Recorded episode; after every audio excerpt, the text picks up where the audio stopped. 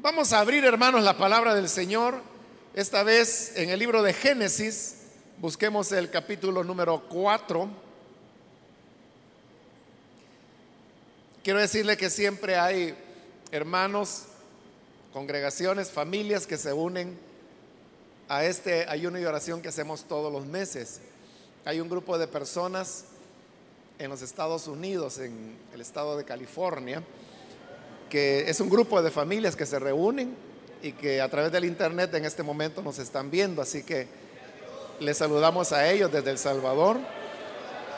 Todos ellos son salvadoreños también, pero tienen años residiendo en los Estados Unidos y ellos pues están también preocupados por la situación de violencia que se vive acá y por eso es que ellos están unidos con nosotros. Así que a ellos y a los demás les damos la bienvenida. Vamos a leer entonces en el libro de Génesis, en el capítulo 4, versículo número 3 en adelante, que nos dice, tiempo después, Caín presentó al Señor una ofrenda del fruto de la tierra. Abel también presentó al Señor lo mejor de su rebaño, es decir,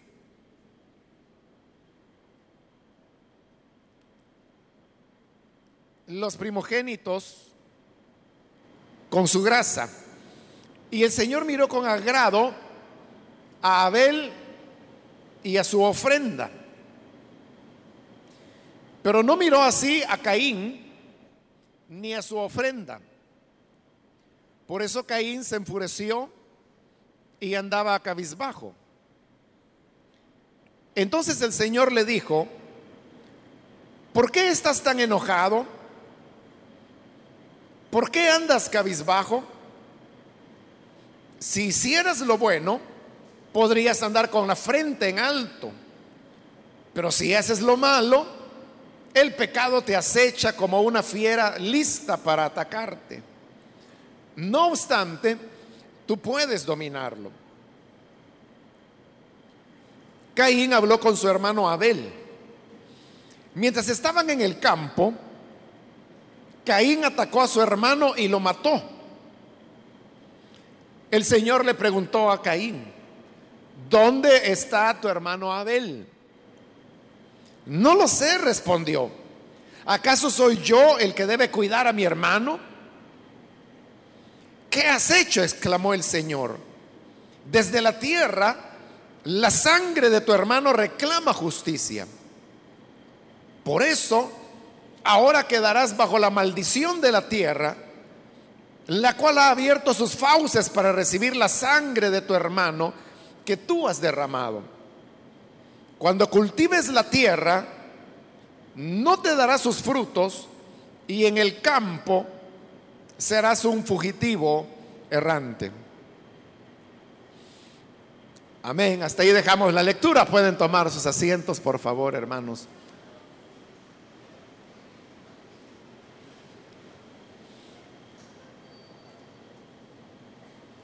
Hemos leído, hermanos, en esta oportunidad esta historia tan conocida del libro de Génesis, que es la historia de estos dos hermanos, Caín y Abel, que fueron los primeros dos hijos que la pareja de Adán y Eva tuvieron.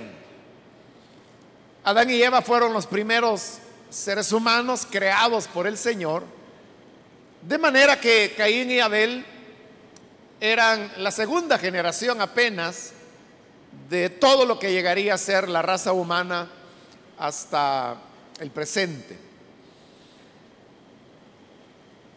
Unos capítulos antes de esto, hermanos, bueno, un capítulo antes, es donde tenemos la historia de cómo Dios creó los cielos y la tierra, todo lo que existe actualmente, la tierra, el mar, las plantas, las aves, los peces, los mamíferos, es decir, todo está relatado como el Señor lo fue haciendo en los seis días de la creación. Hasta que en el sexto día el Señor terminó creando al ser humano. Y en el relato de la Biblia se nos dice que Él formó el cuerpo del hombre de la tierra. Es decir, que la parte física del ser humano, que es el cuerpo, eh, fue tomado de la tierra, lo cual significa que los materiales con los cuales nuestro cuerpo está construido fueron tomados de la naturaleza misma. Y esa es una verdad.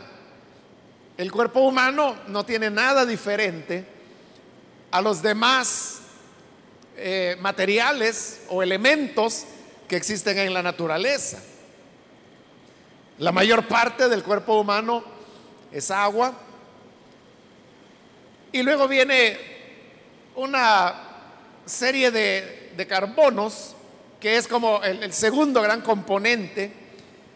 Y hay también algunas pequeñas cantidades de calcio, de azufre, de magnesio, de zinc y, de otros minerales.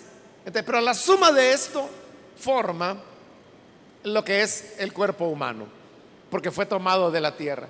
Pero obviamente el que el Señor formara un cuerpo era simplemente eso, como juntar diversos materiales y hacer la parte material del hombre, pero todavía no tenía vida. Entonces es cuando dice que Dios sopló en la nariz del hombre aliento de vida.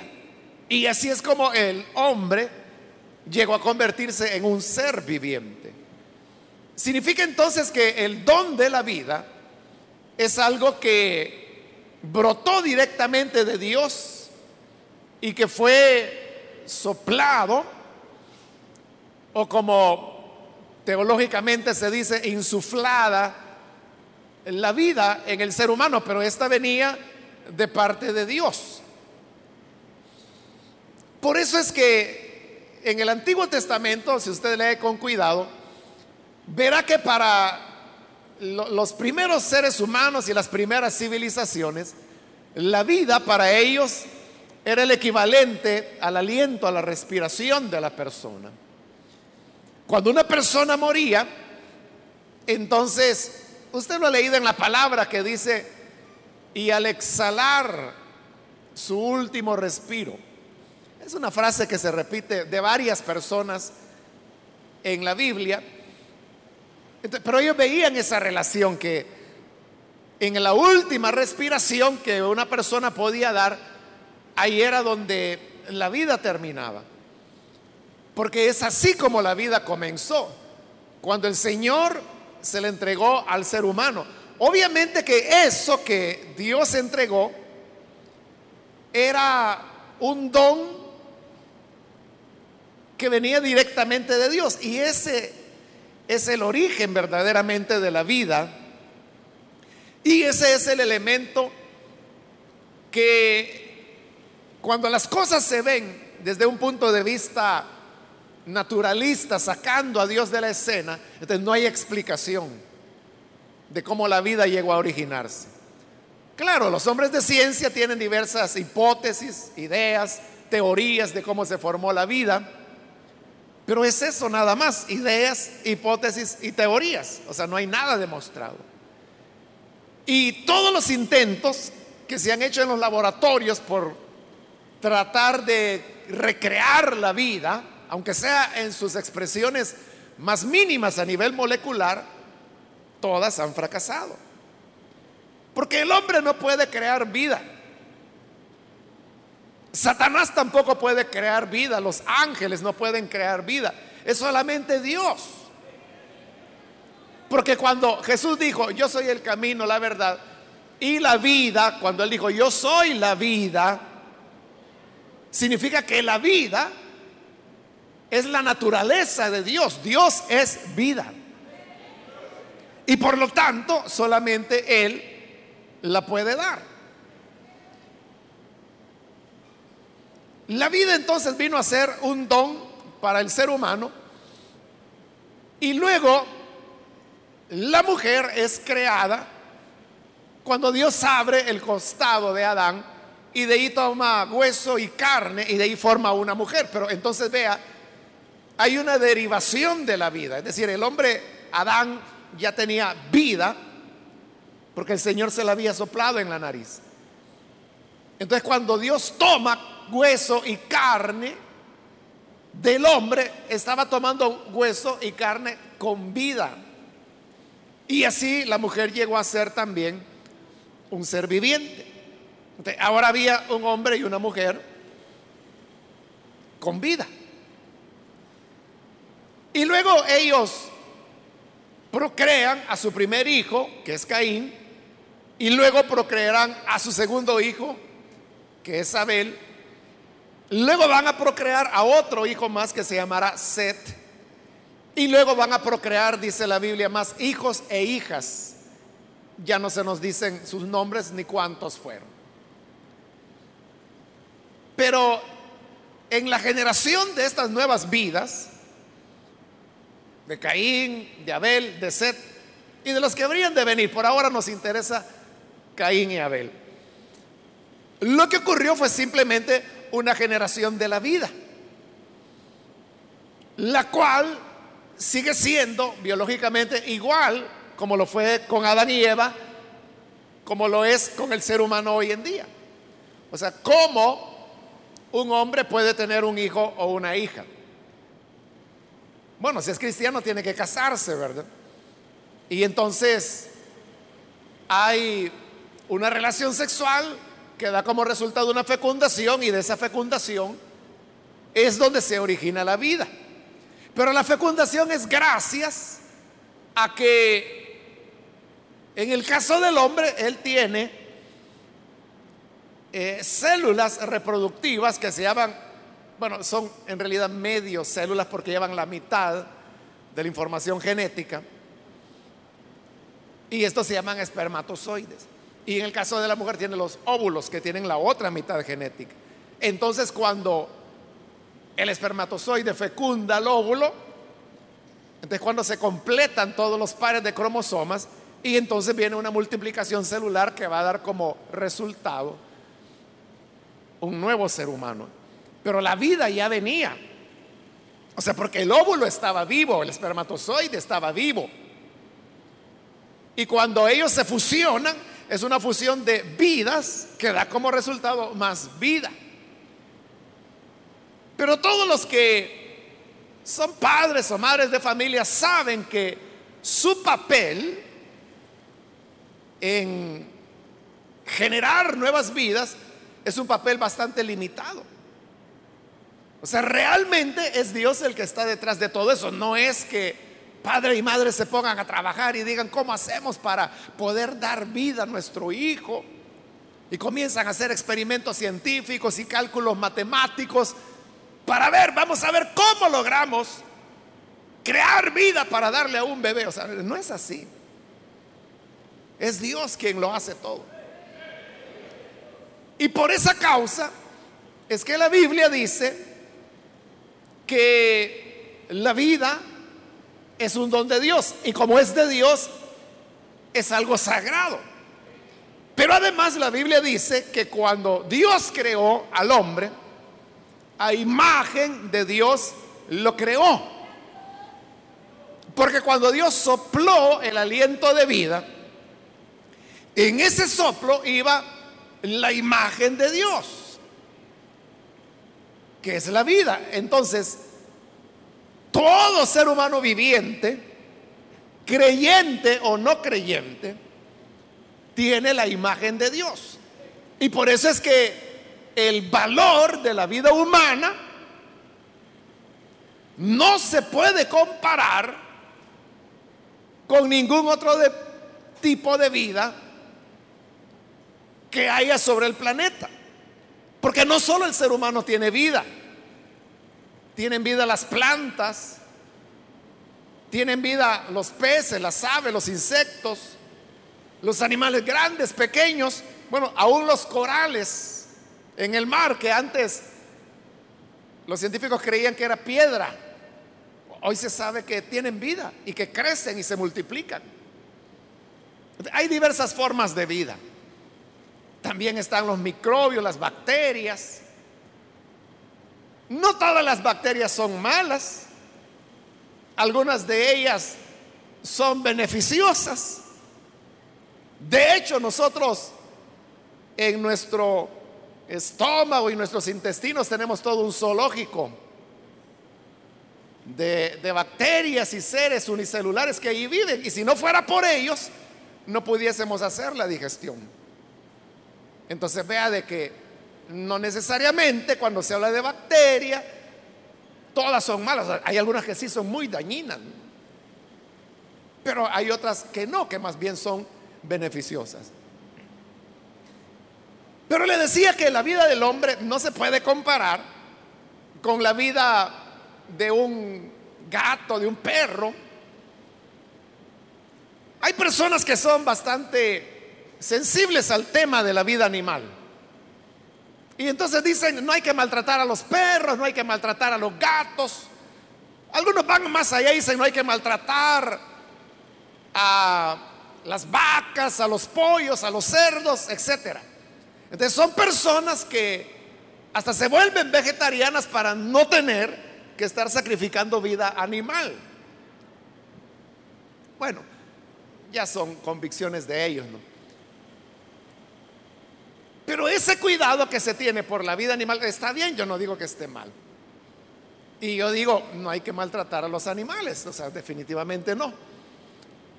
Pero eso, hermanos, no tiene ninguna comparación cuando se trata de la vida humana. ¿Cuál es la gran diferencia? Que el hombre fue creado a imagen y semejanza de Dios. El pato no, el pollo no, el cerdo no. El perrito, por muy simpático que sea, no tiene la imagen y la semejanza de Dios. Y a eso, hermanos, es a lo que tantas veces yo he hecho referencia de cómo la vida del ser humano tiene un valor, primero, único, porque no se puede comparar con ninguna otra vida. Segundo, tiene un valor que no le puede ser arrebatado. O sea, uno no puede decir, hay humanos de primera categoría, humanos de segunda categoría, de tercera, de cuarta, de quinta. No es así. Porque igual es el valor de la vida de un senador o presidente, como igual es de valiosa la vida del niño más pobre que muere de África en el país más olvidado, que quizá ni el nombre sabemos. Pero el valor de esa vida es igual, igual vale la vida del hombre que de la mujer. Usted sabe que en nuestro país hay una alta incidencia de lo que se llama feminicidios y es porque muchos hombres piensan que la vida de la mujer no vale o que vale menos. Y por eso cree que dentro de sus derechos de hombre está el de quitarle la vida a una mujer si así lo desea, porque después de todo es una mujer. Pero aún la mujer su vida es igual de valiosa. Y como le dije, esto no tiene nada que ver con que si la persona es creyente o no. O sea, la vida del más santo de los hombres de Dios es tan valiosa como valiosa es la vida del más grande ateo y blasfemo que usted puede imaginar. Pero los dos son seres humanos y los dos tienen el hábito, hálito de vida que Dios insufló en el ser humano y por lo tanto tiene la imagen y la semejanza de Dios. por eso es que el valor de la vida humana no puede ser separada de él. Y en segundo lugar, es un valor que lo tiene en sí mismo, que no depende de otras cosas. Es decir, el valor de la vida humana no depende que esa persona tenga mucha educación o que tenga mucho dinero, o que tenga una posición social alta. No depende de eso, depende de la vida misma que tiene. Y desde ese punto de vista, igual vale la vida del más sabio de los científicos que pueda haber en el mundo como la vida de el más ignorante que no ha tenido oportunidades de acceso a ningún tipo de educación. Entonces, por eso decimos que la vida es única, no se le puede arrebatar su valor y es un valor que tiene por ser vida, nada más, sin, relación a ninguna otra cosa. eso es lo que Dios hizo y entonces viene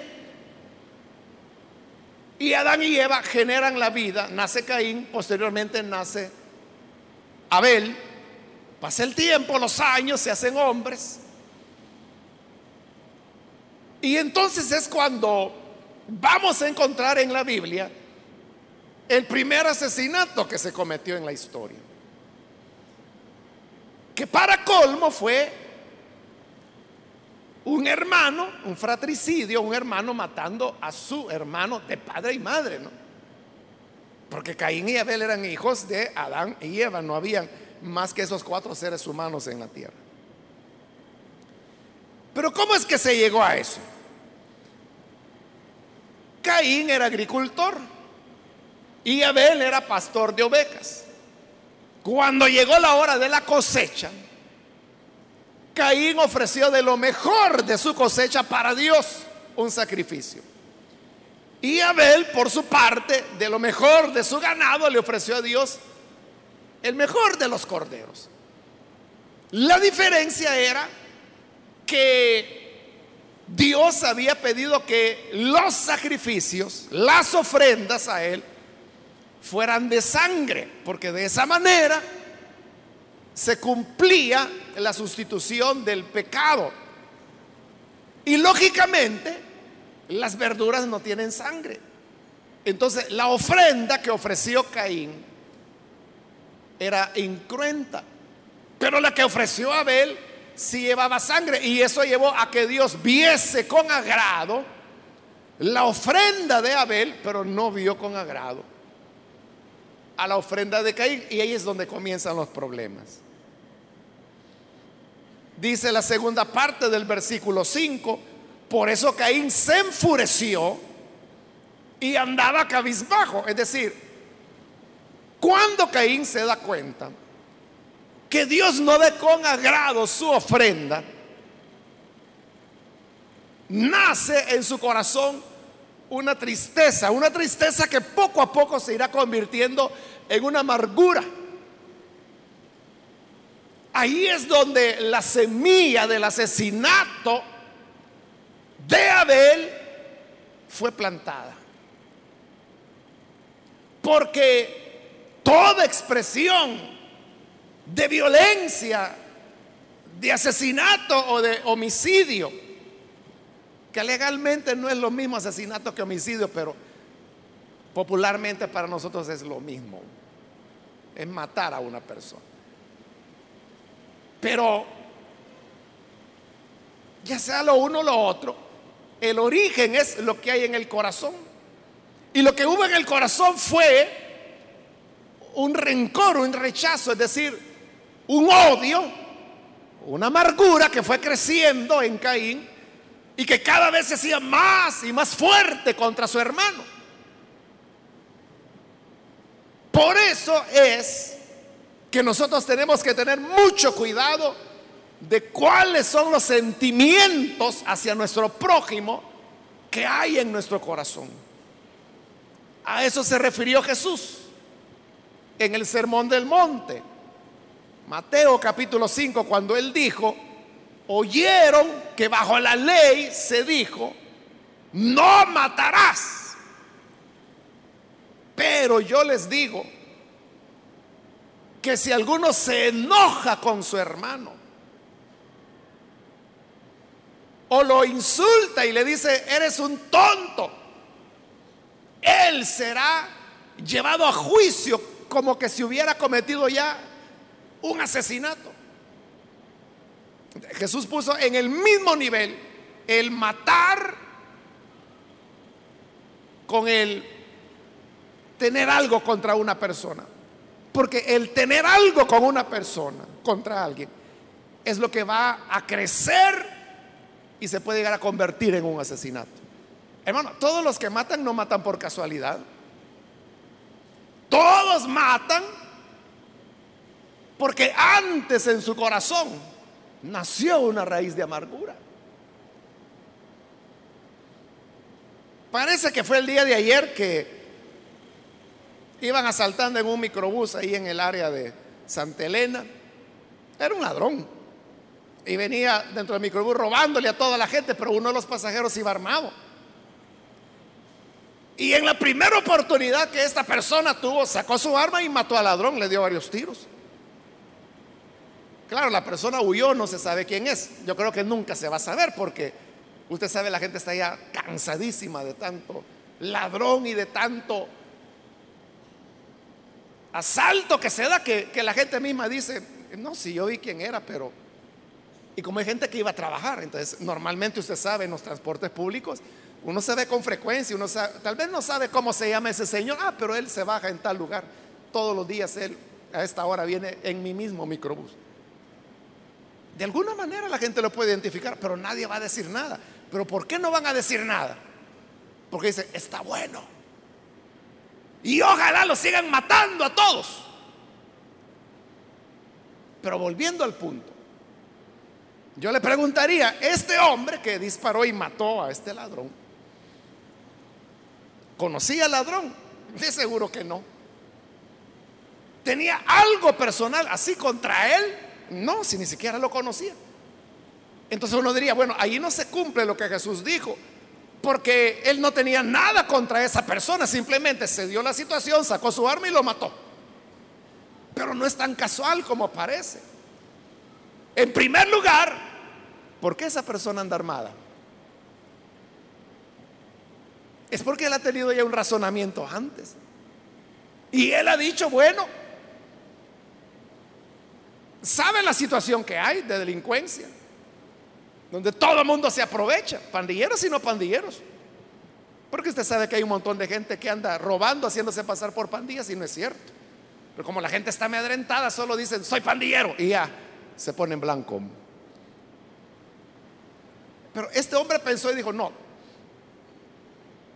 yo, yo voy a andar mi arma y yo, si puedo, yo no me voy a dejar. Y así fue. Pero ¿a quién se le ocurre sacar un arma? Un arma es para matar.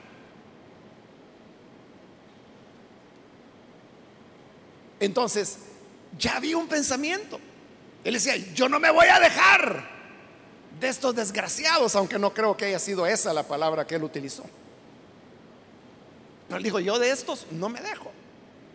Ahí está ya el corazón. Ahí está ya la amargura. Y realmente a él no le importaba si fuese fulano, pudo haber sido otro ladrón, o dos o tres, o una mujer robando. Al que fuera le hubiera caído, pero es porque él previamente en su corazón ya tenía ese odio, esa carga guardada frente a los ladrones, fuera quien fuera, en el momento que fuera. Se dio la situación y ahí están los resultados. Entonces cuando nace eso en el corazón, ahí es donde el asesinato comenzó. Y por eso Jesús dijo, el que se enoja contra su hermano, hay que juzgarlo como criminal. Bueno, Juan en sus cartas también lo dice con otras palabras, pero él dice, el que no ama a su hermano es un homicida. Porque el quitarle la vida a otro ser humano nace de la ausencia de amor. Y al contrario, en lugar de amor lo que hay es rencor, amargura, rencores que pueden nacer por razones justificadas o injustificadas, como fue en el caso de Caín.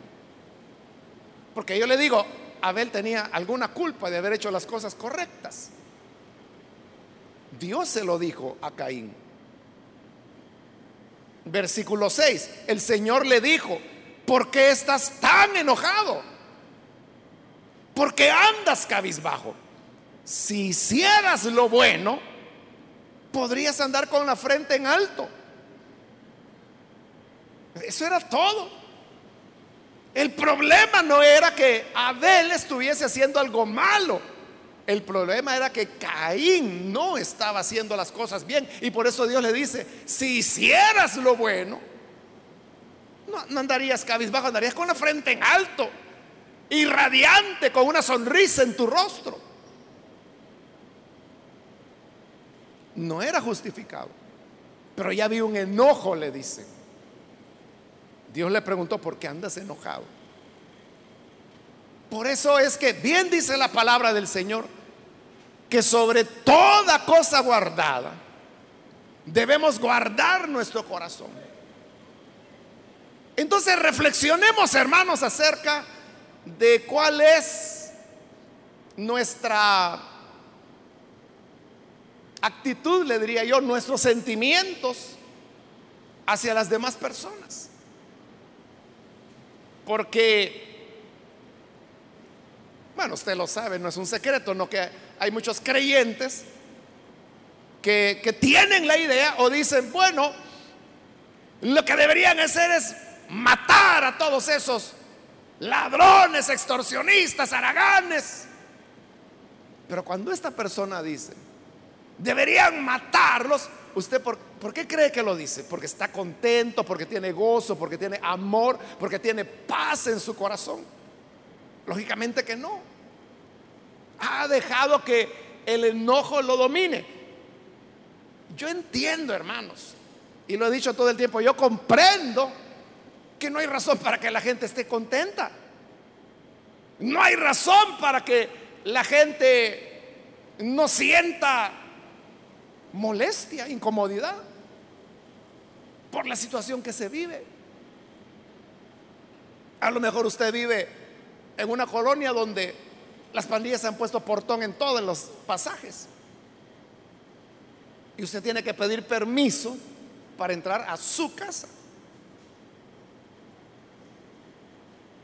O tal vez usted vive en una casa donde sabe que en el techo están ahí los pandilleros. Y ahí se oye que se ríen, beben cerveza, fuman marihuana. ¿Y usted qué puede hacer? No puede decirles nada. Yo entiendo que todo eso molesta. O que le vayan a amenazar un hijo. Que le vayan a amenazar una hija. O que usted tiene que cambiar a su hijo de donde estudia, simple y sencillamente porque ellos dicen que ahí no puede ir. Y que si va ahí, que lo van a matar.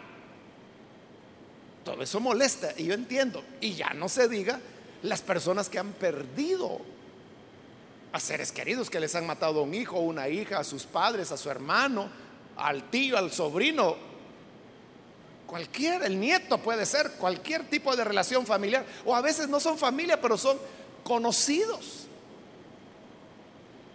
Yo entiendo la molestia, pero ahí viene el punto.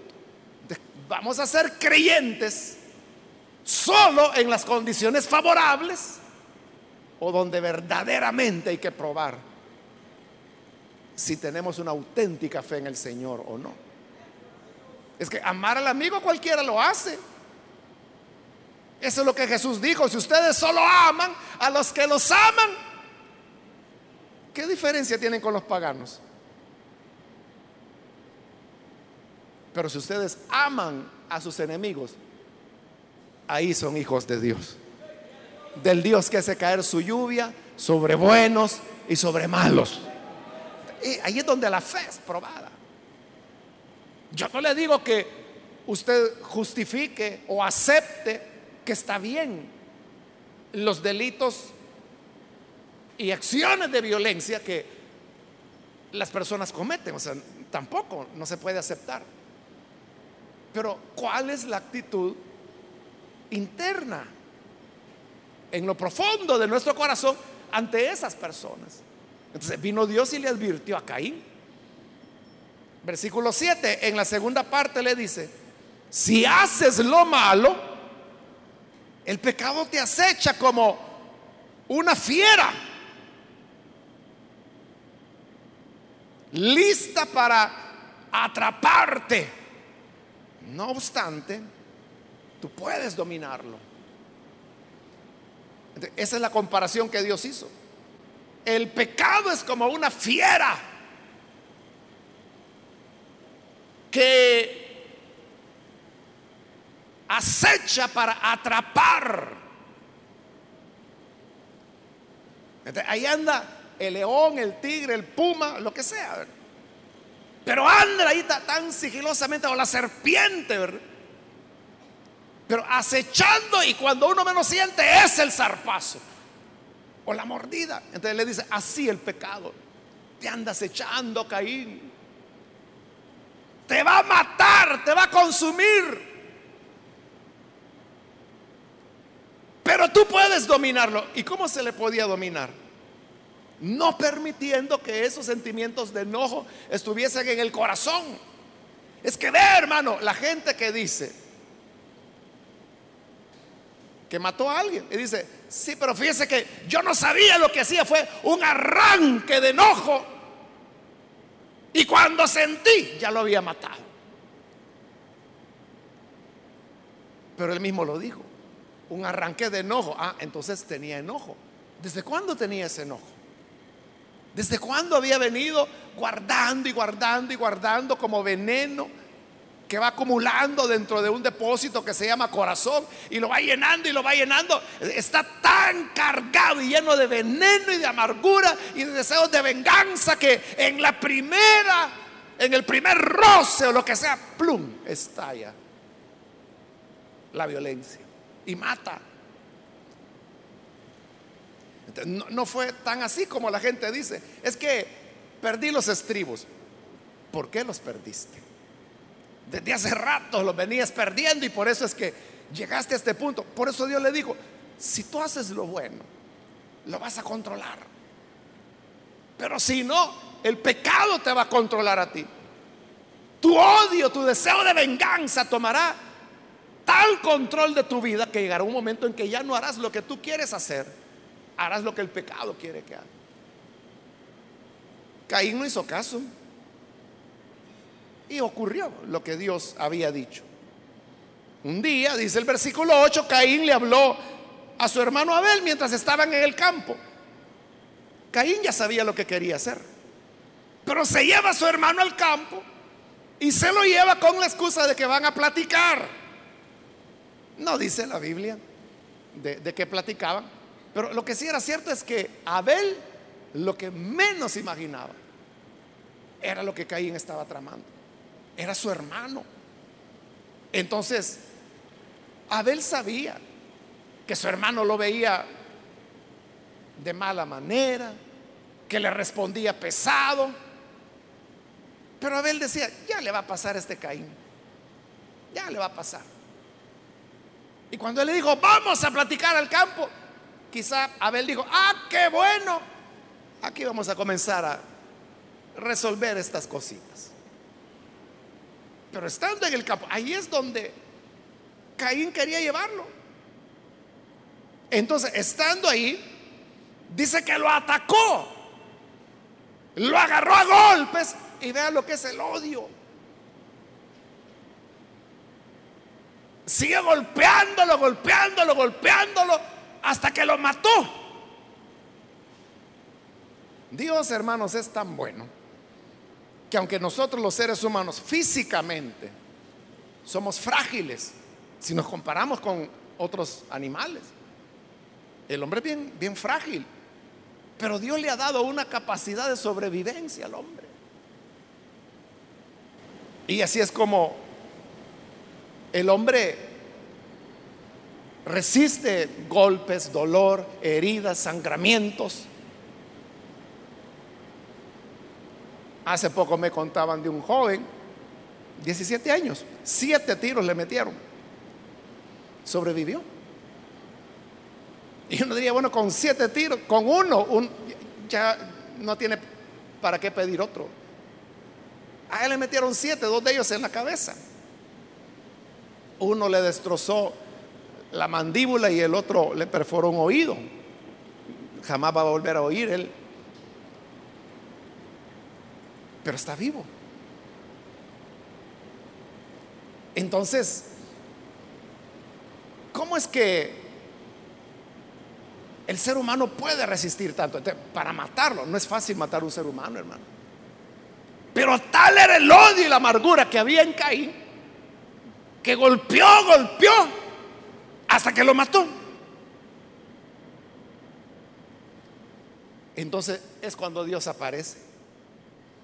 Y aparece Dios y le pregunta, Caín, ¿a dónde está tu hermano? Entonces vea cómo Dios sale en defensa de lo que es de Él, de lo que es la vida, porque la vida, usted sabe que la tenemos prestada. Por eso bien hace la Biblia cuando lo compara con la respiración. Porque usted sabe que inhalamos, expiramos el aire, ¿verdad? Inhalamos, todo el tiempo estamos inhalando, expirando, inhalando, expirando. Y así como el aire va, viene, así se nos puede ir la vida en algún momento.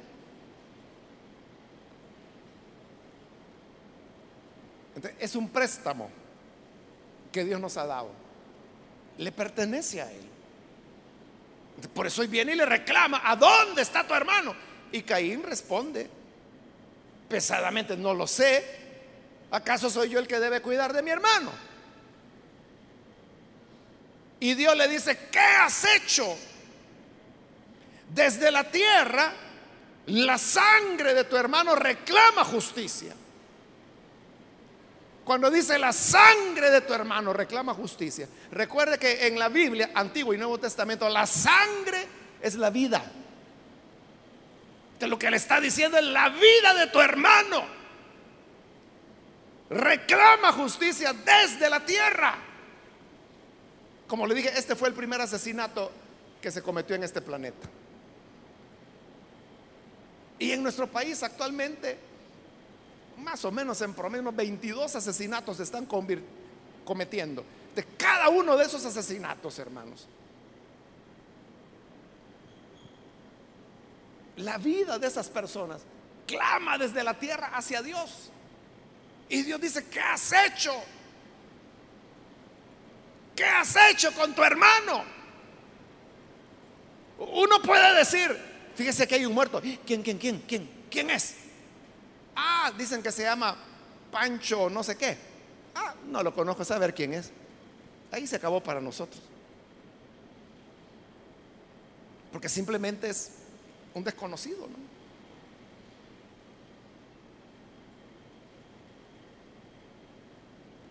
Pero esa es una vida. Y si era un niño de 12 años o era un anciano de 72 años, es un ser humano y es una vida que clama desde la tierra por justicia. para Dios eso no puede quedar así, aunque Caín se está haciendo loco, Entonces le dice, versículo 11, ahora quedarás bajo la maldición de la tierra, la cual abrió sus fauces para recibir la sangre, o sea, la vida de tu hermano que tú has derramado. Cuando cultives la tierra no te dará frutos. Y en el mundo estarás fugitivo, errante. Entonces, Dios le dice, hoy la tierra ha quedado maldita. Ha sido maldecida con la vida de tu hermano que fue derramada y por lo tanto la tierra ya no te dará su fruto. Tristemente, hermano, nuestro país es un país que está sembrado de sangre, de frontera a frontera. Y no solo, hermanos, por lo que ocurre ahora o por la recién pasada guerra, por siglos. Desde que El Salvador se declaró una nación independiente, ha habido una de guerras contra Honduras, contra Nicaragua, contra los guatemaltecos sobre todo batalla aquí, matazones de esto y de lo otro. Ha habido masacres y tantas cosas, hermanos.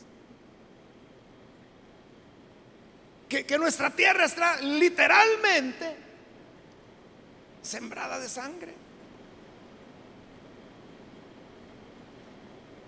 Hace ya más de un año hablaba yo con un pastor, que es pastor aquí nomás en Soyapango él ha vivido siempre ahí. Entonces, en una ocasión, él me platicaba del tema de la ofensiva del año de 1989. Bueno, y todo lo que a ellos les tocó vivir. Pero él, me decía, fíjese, me dice que las personas que iban muriendo, o sea, como en Soyapango eso duró como más de una semana, ¿no? Habían cadáveres. Y usted sabe que eso no podían llegar funerarias, o sea, ni la Cruz Roja podía entrar ahí. Entonces los vecinos, cuando se calmaban los combates, lo que hacían es que salían y donde hubiera lugar, cavaban tumbas y a sepultar, porque si no ellos sabían que eso se iba a convertir en una epidemia. Entonces él me decía, mire, había ahí un terreno, me dice. Y ahí sepultaron como tres o cuatro personas, me dice. La casualidad, me dice, es que al pasar los años, porque él era un joven en esa época, y me dice, al pasar los años resulta que ese terreno es el que la iglesia que el pastorea compró y ahí ha construido. Entonces yo le digo, mire, y cuando ustedes compraron, ustedes no, no avisaron que ahí había cuerpos y que podía llegar medicina legal. Claro, ya habían pasado años. Entonces ellos me dijeron, pues, pues, no, fíjese que en ese momento que compramos tal era la alegría, que ni nos acordamos, me dice. Y hasta que hemos construido y después platicándome entre los vecinos, se van recordando que allí había gente. Él dice como tres o cuatro cuerpos están enterrados ahí.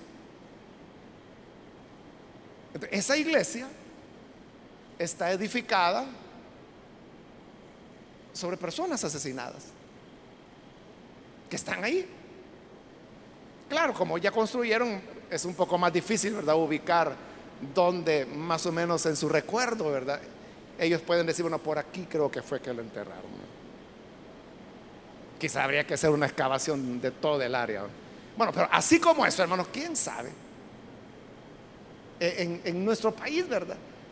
Ha habido tanta sangre derramada, tanta muerte, que se dan cosas como esa. Pero el punto es que Dios dice que eso hace maldita la tierra. Porque la tierra está clamando justicia.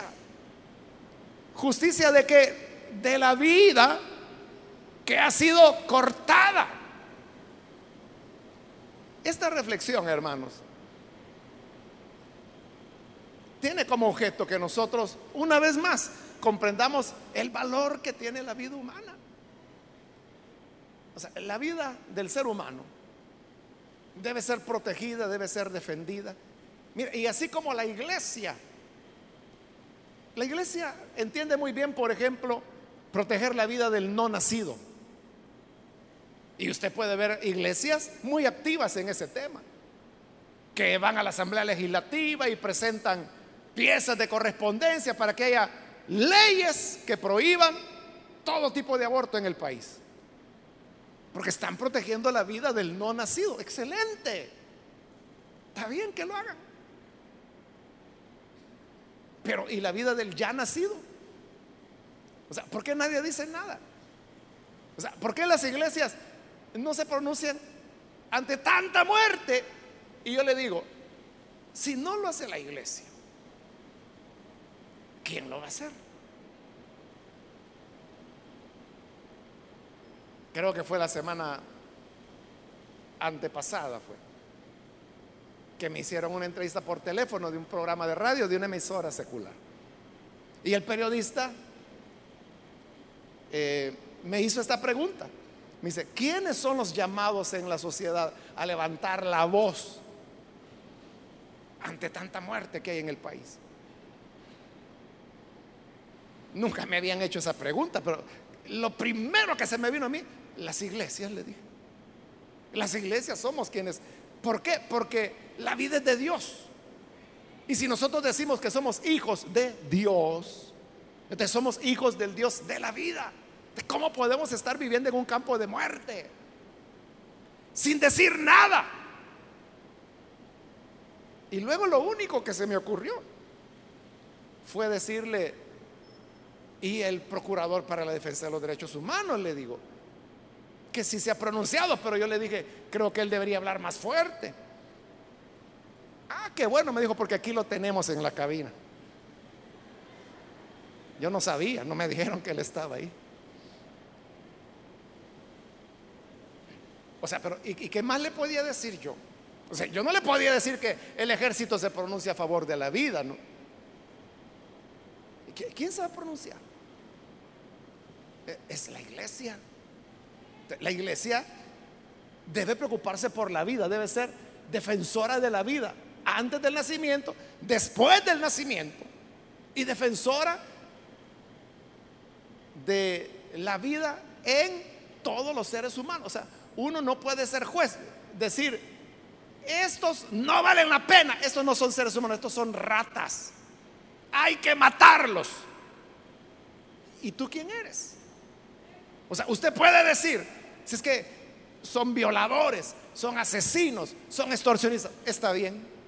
Entonces, para eso hay leyes, que los investiguen, que los juzguen, que los condenen y que vayan a la cárcel. Pero ¿por qué cree usted que en El Salvador no existe la pena de muerte. ¿Y por qué cree usted que en la mayor parte de países del mundo no existe la pena de muerte? Es porque la humanidad ha llegado a entender, no por razones religiosas o cristianas, sino por el simple razonamiento humano que el valor de la vida de un hombre es tal que tiene que ser protegido. Entonces, hay gente que dice, no, la pena de muerte es la solución aquí. Denle en Matacán a todos. Pero eso no va a detener a nadie. No detendrá a nadie.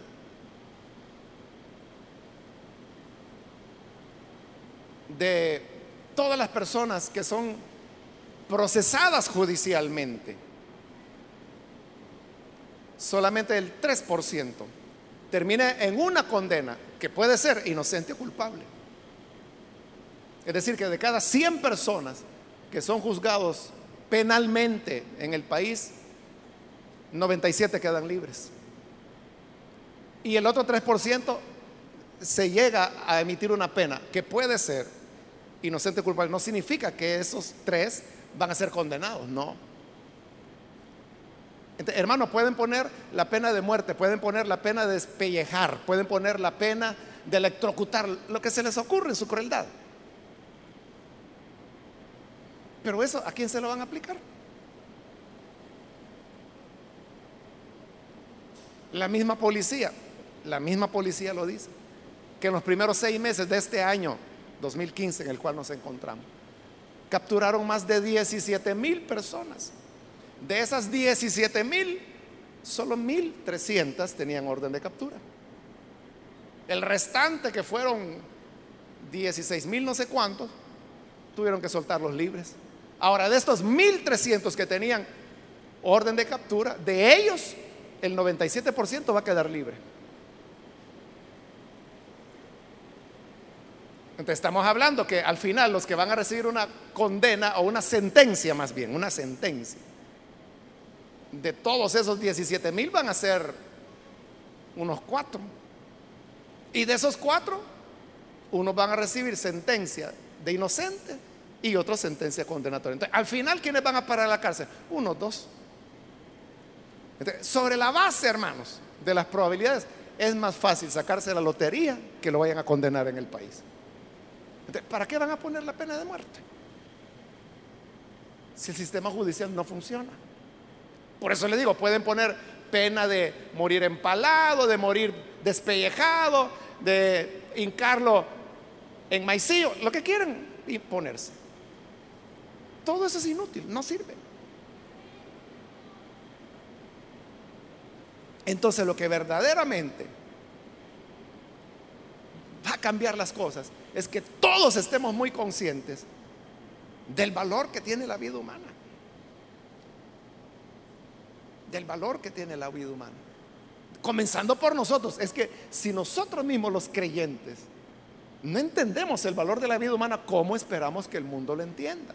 Claro, usted puede decir, no, pero eso es fantasía. ¿Cómo va a creer usted que por decirle a los asesinos o a los narcotraficantes, que casi nadie habla de ellos, pero los narcotraficantes también matan. Si uno les dice a los narcotraficantes, miren, no maten porque la vida tiene un valor sagrado. Usted me va a decir, esa es fantasía pensar que porque usted les dijo eso van a dejar de matar. Pero entonces sería no creer al Evangelio. Porque eso es el Evangelio. ¿Qué es el Evangelio sino palabras? El Evangelio es palabras que las personas escuchan. Pero esas palabras que comenzó anunciando Jesús, que continuó siendo anunciado por los apóstoles y que ahora nos corresponde a nosotros anunciarlo, son las palabras que verdaderamente pueden transformar la vida humana. Pero yo digo, comencemos por ser transformados nosotros los creyentes. O sea, porque si nosotros mismos somos violentos, agresivos, a veces en lenguaje, a veces en la manera como nos referimos a las personas, a veces en las opiniones que expresamos, ¿qué esperanza vamos a tener del mundo? Como bien lo dijo Pablo, si no somos capaces de juzgar lo que está dentro de la iglesia, ¿cómo vamos a juzgar al mundo? Olvídese. O sea, ¿para qué va a estar usted hablando de lo que pasa afuera si dentro de nosotros tenemos nuestros propios caínes